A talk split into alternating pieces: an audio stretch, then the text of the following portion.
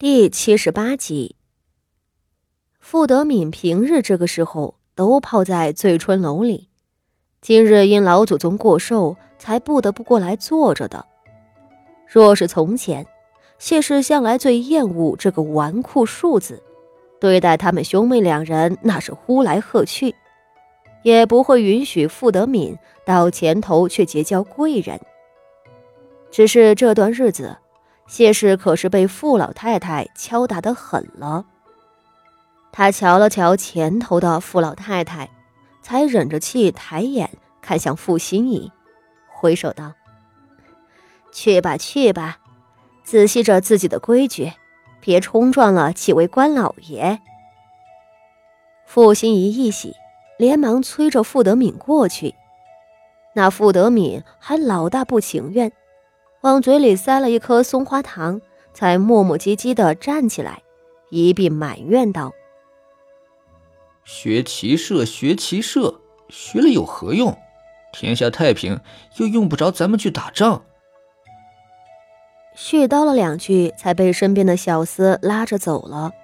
后头傅心怡松一口气，却又叹息起来，心道：“唉，三哥哥呀。”你可是我在府里唯一的亲人，我一心为你好，就指望着你将来能学业有成，考上科举，捞个一官半职，咱们才能过上好日子啊！我身为女儿身，没本事到外头挣前程，也唯有靠着你了啊！却说两位公子过去了。二房的九姑娘和三房的六少爷两个小的却不依了。这两人都是嫡出，一个六岁，一个七岁，正是胡闹的年纪，都跑过来拽着傅老夫人的衣裳道：“我也要去玩，我要去骑马。”傅老夫人笑道：“你们当是去玩的？”一边看了看二太太陪着的笑脸。无奈道：“那就都去吧，你们两个当心点，去看稀奇就是了，别下场。”说着又顿一顿，朝后头吩咐道：“既然都是爱玩的，你们一群丫头也领着姐妹们一同去瞧稀奇吧。你们这些小的大多不爱听戏。”不如帮我陪着宾客们在府中赏玩。今日来祝寿的夫人们都带了自家的姑娘，一群女孩子们凑在一处，的确对戏台子不感兴趣。大家一听，如出笼的鸟儿一般欢呼起来，互相拉扯着告退了。众人闹着去了靶场，那傅锦仪身边就冷清了。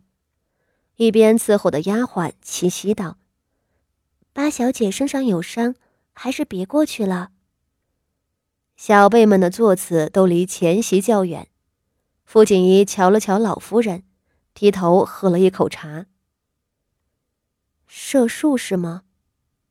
他轻声道，眉头微微挑起，拉了一旁的孙显荣家的道：“孙嫂子，还要麻烦你帮我个忙。”孙显荣家的忙道：“姑娘说什么啊？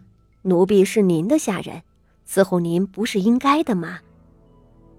傅锦仪点头笑道：“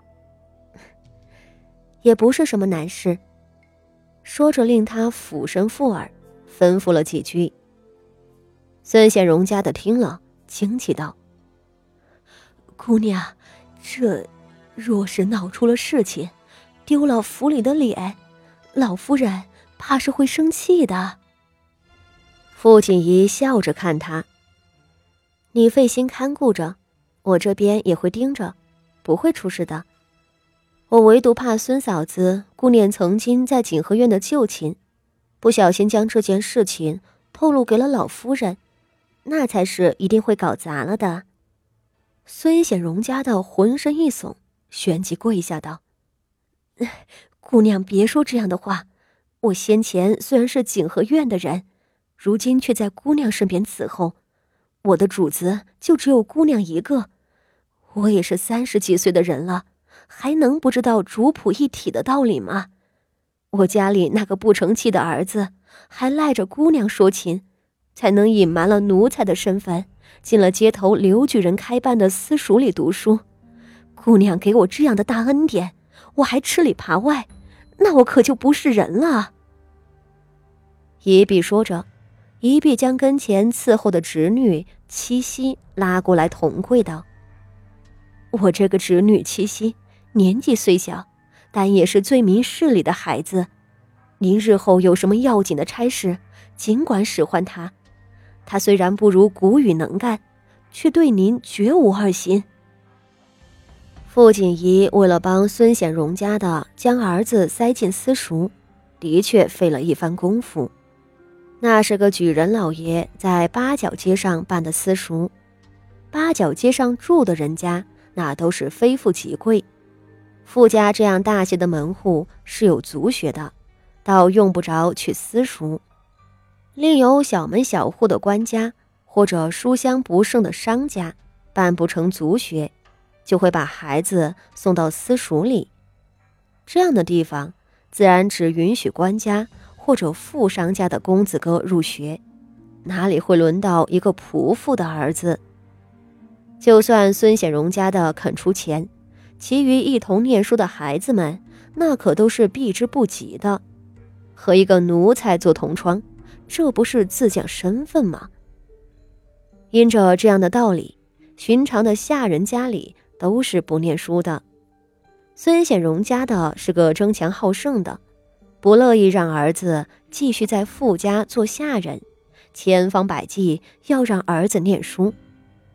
傅锦仪偶然知道了这件事，便以自家富家嫡女的身份出面，又央了二太太上门说和，送了些东西。好说歹说，那个刘举人收了钱，就给孙显荣家的儿子套了一个身份，混进去念书了。